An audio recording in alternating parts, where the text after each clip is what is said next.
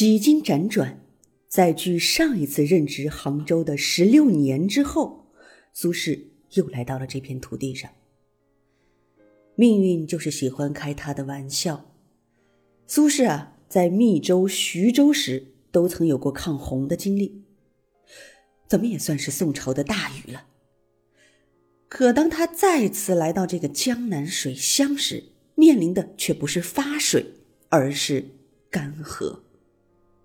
是的，这个时候美丽的西湖已经不像样子了，湖面因杂草鱼色而大面积缩小，已经在干涸的边缘了。一旦西湖干涸，别说农田、水利、交通受牵连，就连百姓的生活用水，那也成了大问题。杭州可能就会成为一座废城。苏轼呢，他总是能认真对待命运和他开的每一个玩笑。然后呢，再玩笑着回应命运。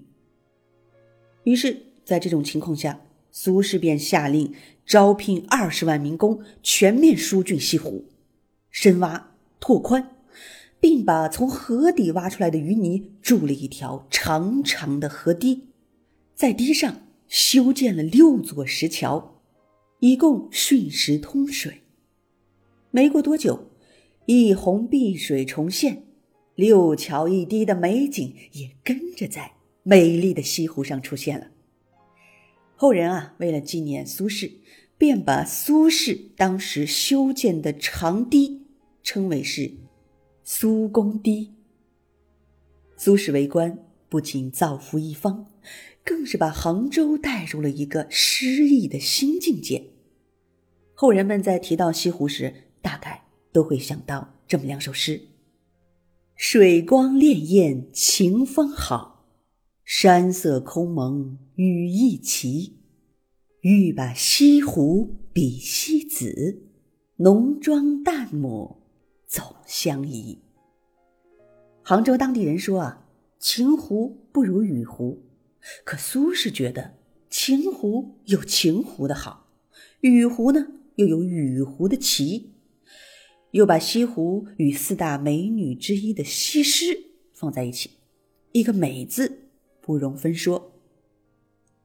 黑云翻墨未遮山，白雨跳珠乱入船。卷地风来忽吹散，望湖楼下水如天。写西湖啊，历来是和风细柳。碧水红莲的，而只有苏轼这一首，黑云与白雨的对比是如此强烈，卷地风与水如天又是那样的磅礴，不愧是醉书，他到底是醉倒在这一方湖水里了。